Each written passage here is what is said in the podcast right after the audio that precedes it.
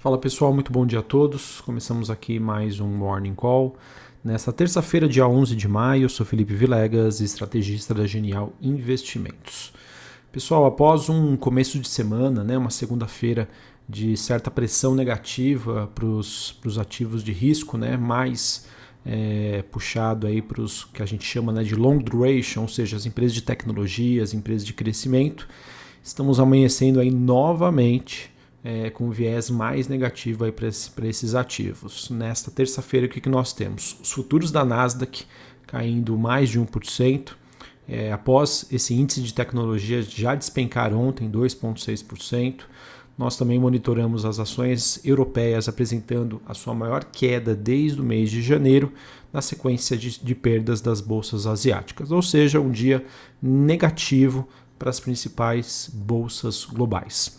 O VIX, que é aquele índice do medo, o índice da, da que mede né, a, a volatilidade das opções implícitas, do, a volatilidade implícita das opções de venda do S&P 500 subindo 10% nesta manhã, ali no patamar dos 21,79 pontos. Tá? Um sinal de alerta aí para os mercados e o DXY, que é o dólar index, caindo 0,12, enquanto o rendimento de 10 anos nos Estados Unidos, uma alta leve, 0,23, ali na região do 1,6.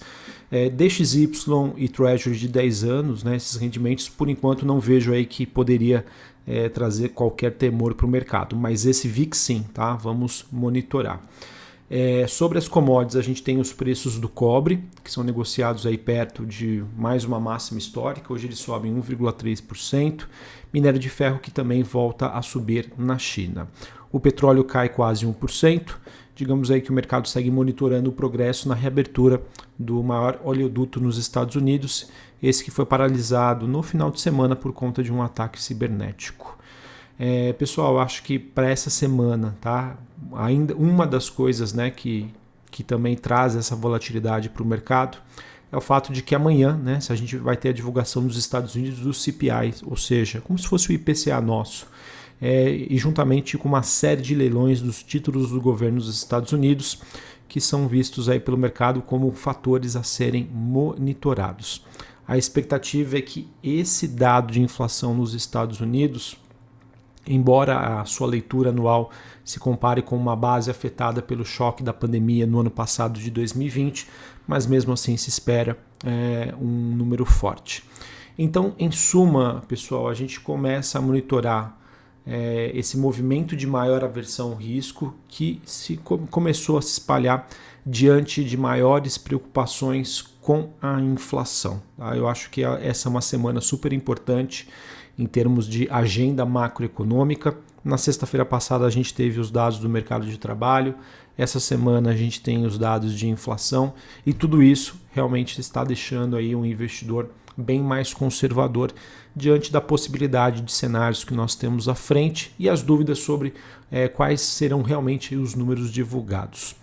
E por hora, pessoal, ainda não vejo uma mudança no cenário e na tendência de mercado. Tá? Eu vejo o mercado sim estressado, aguardando esses dados, mas que esse movimento atual, por enquanto, tá? por enquanto, pode ser considerado apenas uma correção natural depois de uma rodada bastante positiva que a gente teve nas semanas anteriores. A gente já começa a ver sim né, alguns ativos que estavam, podemos dizer, numa dinâmica de bolha que começam a se desinflar é, destaque para as SPECs, né, para alguma, algumas criptomoedas e também as ações de tecnologia. É, mas por enquanto, pessoal, eu acho que segue tudo dentro de uma normalidade. Tá? Nada sobe em linha reta, nada cai em linha reta. Porém, eu quero compartilhar aqui com vocês um tema novo que vem surgindo e eu acho que nos força a termos mais atenção. Tá? E foi o seguinte: na China, a gente acabou observando uma forte alta dos preços aos produtores em abril, o PPI. É, ele que claramente também foi puxado por uma base fraca é, e pela forte alta das commodities. Sim, ainda não há evidências claras de que é, esses dados de preços aos produtores serão repassados na forma de inflação, mas eu acho que reforça aqui a luz amarela, tá? o nosso sinal de atenção. A inflação ao consumidor na China, né, o CPI, avançou 0,9% no mês de abril na comparação na base anual em linha com as previsões. Já o índice de inflação ao produtor, esse PPI, cresceu 6,8%, sendo que o mercado esperava uma alta de 6,5%. Quais são as consequências disso, pessoal? É que cresce então no mercado um risco para a recuperação da economia global, que ainda não estava aí tão evidente, mas que ganhou bastante corpo nos últimos dias.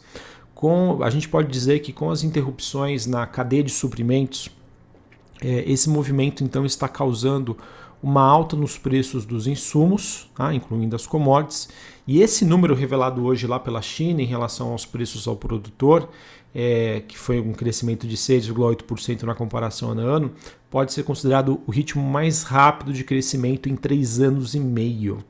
E a grande questão é o seguinte, pessoal, que eu acho que a gente deve monitorar que isso mais cedo ou mais tarde sim pode pressionar bastante os ativos de risco, as ações. Com os preços ao consumidor subindo também, mais em menor grau é, do que os preços ao produtor, há um risco potencial de compressão das margens. O que, que eu estou querendo dizer? É, a gente vai passar por uma situação delicada em que vai ser muito interessante a gente monitorar o quanto desse aumento né, das matérias-primas serão ou não repassados para o consumidor final né, dado que a gente ainda tem um ambiente fragilizado, as economias ainda estão em fase de recuperação.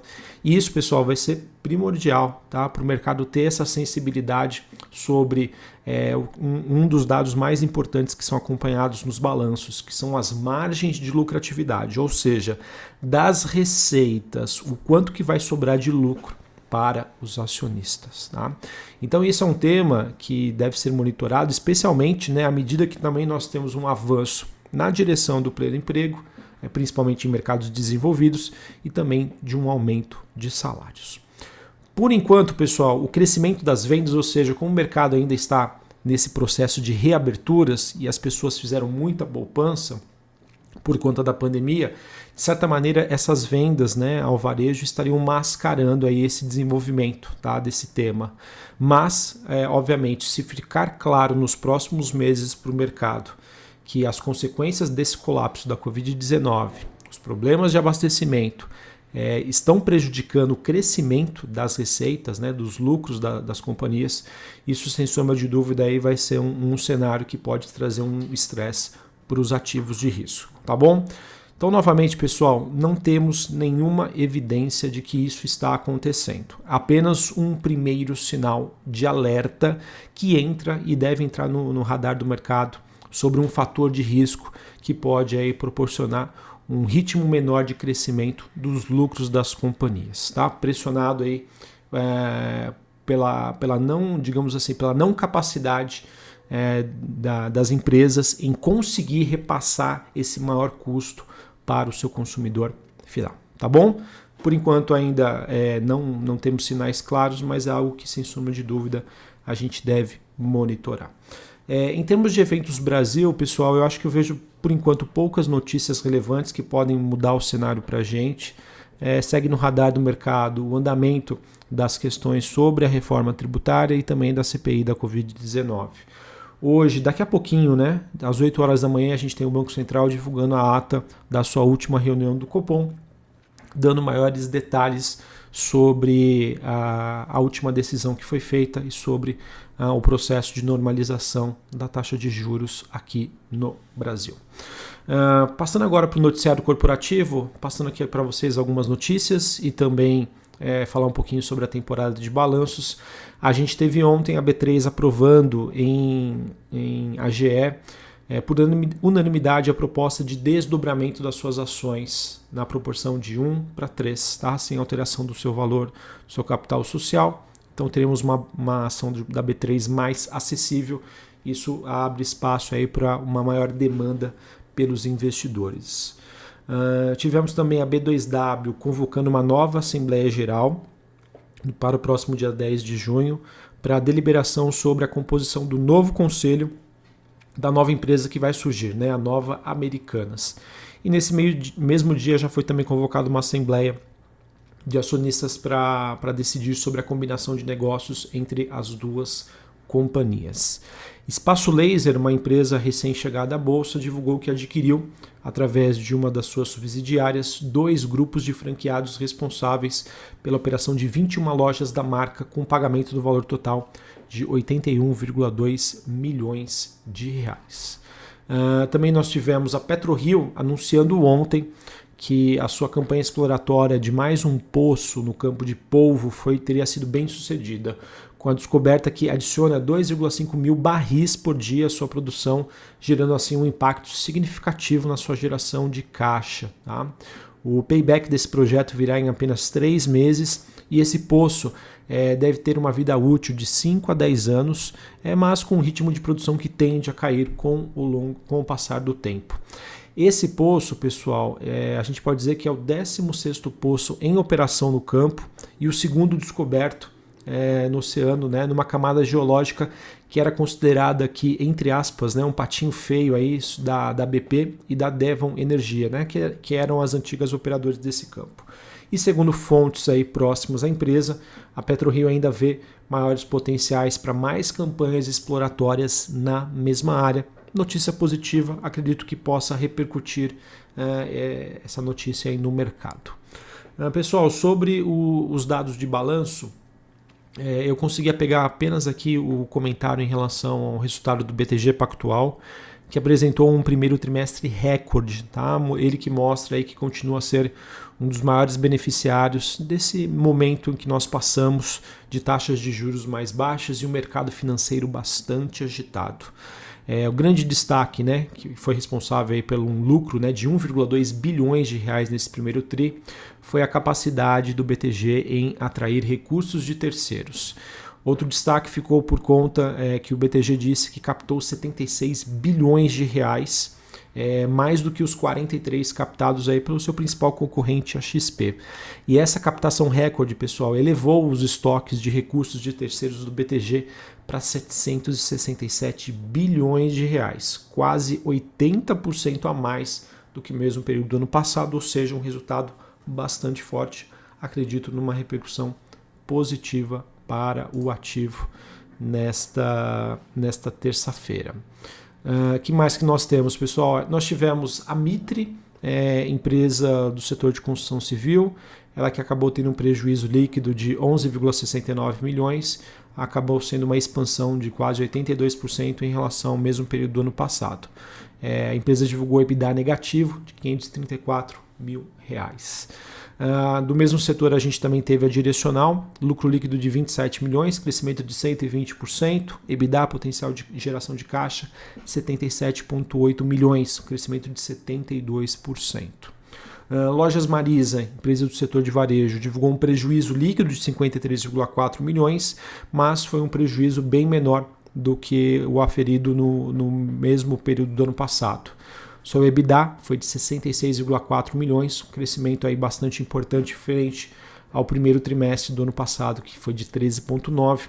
A companhia que destacou que ficou bastante é, impactada positivamente pelo forte desempenho de vendas é, nos dia, no Dia das Mães, tá? Mas esse resultado só vai se, digamos, materializar com a divulgação dos balanços do segundo trimestre de 2021.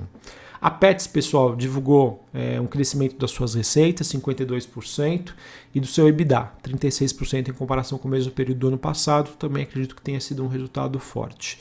E a Lupar divulgou um lucro líquido consolidado de 661 milhões de reais, crescimento de 51%. EBITDA da companhia é bastante forte também, crescimento de 58,6% em comparação com o mesmo período do ano passado tá bom? Pessoal, então acho que hoje a gente acaba tendo um dia de maior aversão ao risco. É, infelizmente, ontem a gente começou o dia até com, digamos, podemos dizer assim, com um ânimo até mais, digamos, um sentimento mais otimista, mas o mercado virou aí no intraday. E essa virada de chave do mercado que aconteceu no intraday ontem continua hoje. VIX subindo 10%, pessoal, não tem jeito. Vejo que é, acaba sendo um grande desafio nós, aqui no Brasil, é, passarmos ilesos é, diante desse cenário de maior volatilidade. Porém, como a gente sempre vem dizendo aqui, dado a nossa atratividade nos preços, pode ser que a gente sofra menos do que os ativos lá fora. É, assim, é, com a temporada de balanços, com muitos resultados aí das companhias, pode ser que o noticiário interno acabe é, ganhando corpo aí nesta, nesta terça-feira. E aquilo, pessoal, muita atenção tá, sobre esse novo fator de risco que entra no radar do mercado, sobre a capacidade das empresas em conseguir repassar os custos. É, novamente, dados de inflação essa semana aí podem mudar completamente a dinâmica do mercado. Um abraço, um bom pregão a todos e até mais. Valeu!